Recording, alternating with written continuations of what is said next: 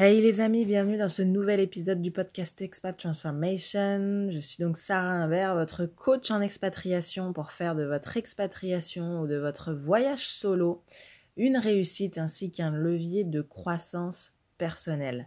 J'espère que vous allez bien en cette journée, que, que 2021 vous apporte déjà tout ce dont vous avez envie, tout ce dont vous avez besoin également tout ce à quoi vous aspirez. Alors, dans cet épisode, j'ai envie de vous développer un petit peu le sujet de la finance, du côté euh, du domaine bancaire lorsqu'on s'expatrie. Parce que justement, la première chose que j'ai envie de vous dire dans ce podcast, c'est qu'aujourd'hui, on vit dans une ère où euh, finalement le côté euh, bancaire à l'expatriation est bien plus simplifié.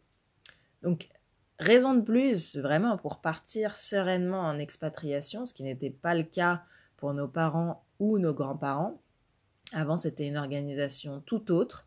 Aujourd'hui, il existe tellement de choses simples pour euh, ne pas avoir de soucis en termes de euh, ok je m'expatrie mais du coup euh, avec mon compte français je vais peut-être avoir des frais par rapport au fait de retirer de l'argent, par rapport au fait de payer à l'étranger, par rapport au fait, je sais pas, d'émettre des chèques.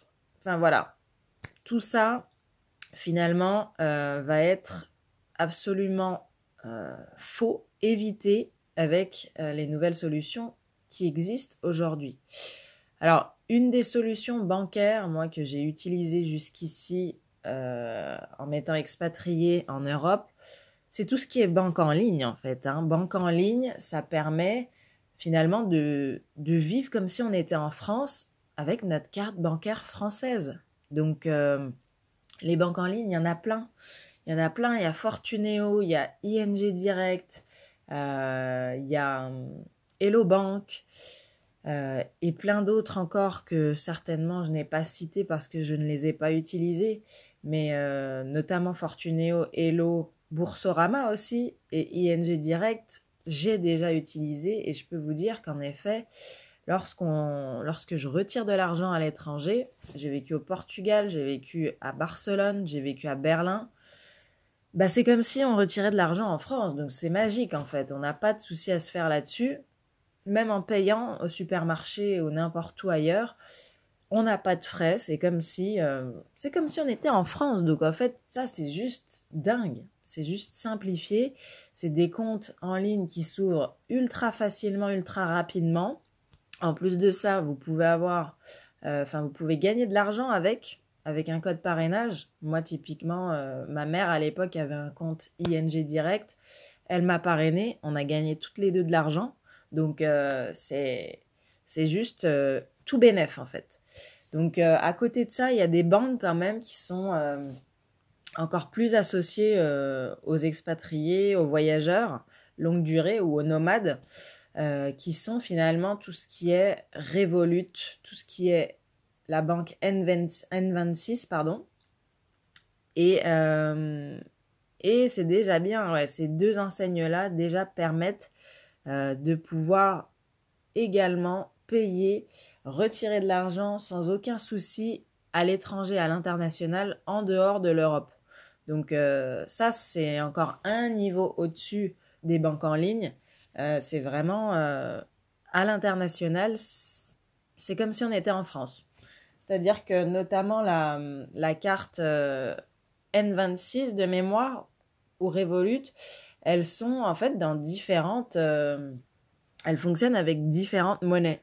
D'où le fait qu'il n'y ait pas de qu'il n'y ait pas de taxes en fait parce que à chaque fois qu'on va payer, suivant le pays, ça va payer dans la monnaie du pays et il n'y aura absolument aucun frais euh, par rapport au taux de change, par rapport, euh, par rapport aux, taxes, etc. des banques. Donc ça, c'est quand même fou. Et j'ai même envie de dire, au-delà de Revolut et euh, N26, il y a également, il y a également Boursorama sans, sans aller chercher des banques un peu spécifiques comme N26 et, et Revolut, même si c'est exactement pareil qu'ING, Fortuneo et tout le reste, hein, ça se fait très très facilement, ça s'ouvre très facilement. la carte bancaire, pareil, c'est, elle est gratuite. ou alors elle, elle, doit coûter quelques euros pour l'une des deux banques, mais franchement, ça vaut le coup, sachant que derrière, on est tranquille à l'étranger. mais la chose moi que j'utilise, c'est euh, ce qui est sorti récemment, c'est la carte euh, de Boursorama, justement la carte, euh, il me semble qu'elle s'appelle Ultime Boursorama, où justement ça c'est pareil, c'est une carte où à l'international on a zéro frais en fait, c'est comme si on était en France. Donc ça pour le coup moi-même je l'ai testé et, et je, moi-même j'ai un compte Boursorama euh, et donc, je peux vous dire que c'est d'une simplicité hors pair et surtout que c'est absolument magique. À l'étranger, on n'a plus de préoccupation de taux de change, de de ah là là, je vais me faire taxer, je vais avoir des frais autant je sais pas quoi et du coup, faut que j'anticipe, faut que je retire euh, X euros euh, pour m'éviter d'aller retirer au distributeur tout, toutes les deux secondes en gros.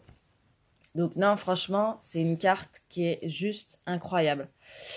Euh, et pour le coup, celle-là, elle est gratuite, donc euh, elle est vraiment, euh, pour moi, c'est la meilleure solution.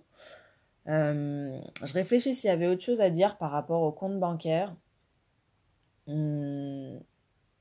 non, franchement, vous verrez, donc il y a ces, y a ces solutions-là. Après, selon les pays où vous allez vivre, et suivant comment vous allez vivre, des fois ça va vous demander d'ouvrir un compte quand même bancaire local. Alors sachez que même, même à l'étranger, c'est le même principe. Il y a des banques aussi qui sont dématérialisées, qui sont très simples euh, d'ouverture, euh, sans frais. Donc euh, typiquement, moi j'ai vécu au Portugal, Activo Bank. Activo Bank, c'est la banque que j'ai utilisée, super simple d'ouverture, pas de frais, donc impeccable comme fonctionnement. Moi j'ai beaucoup aimé Activo Bank. Donc moi, ce que je vous conseille dans ces cas-là, si euh, pour une raison X ou Y, vous devez ouvrir un compte bancaire dans le pays où vous êtes, renseignez-vous sur les groupes Facebook avant de savoir quel est le meilleur deal, quelle est la meilleure banque appropriée euh, à, notre profil de voyageur, d'expatrié.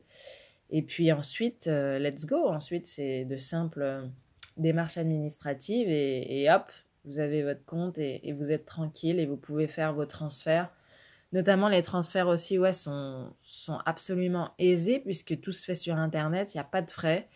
Euh, il faut juste enregistrer évidemment vos, vos comptes sur euh, les uns et les autres comptes. Et ensuite derrière, vous pouvez largement jongler entre, euh, entre vos comptes locaux et vos comptes français qui vous coûtent rien. Et, et c'est magique. Voilà. Voilà en gros pour le côté financier, le côté bancaire de l'expatriation franchement aujourd'hui qui est très très simplifié, très simple d'accès, très pratique et économique. Donc voilà pour cet épisode euh, du podcast Expat Transformation. J'espère qu'il t'a plu, j'espère qu'il t'a apporté des réponses. Si c'est le cas, n'hésite pas à partager ce podcast. Euh, n'hésite pas non plus à me faire des retours, à me faire des retours par mail ou on est très, on se veut très accessible. Aujourd'hui, tout est dématérialisé justement euh, en termes d'infoprenariat, entrepreneuriat, mais avant toute chose, on, on comment, on, valorise vraiment la relation humaine. On est là pour apporter de la valeur, mais on est surtout là aussi pour discuter avec les gens, pour écouter leurs projets, pour euh, les aiguiller et surtout pour les encourager dans leurs envies d'ailleurs. Voilà, et eh ben écoute, sur ce, j'ai envie de te souhaiter une très belle journée, soirée, selon l'heure où tu écouteras ce podcast, et je te dis à très vite dans un nouvel épisode. Ciao ciao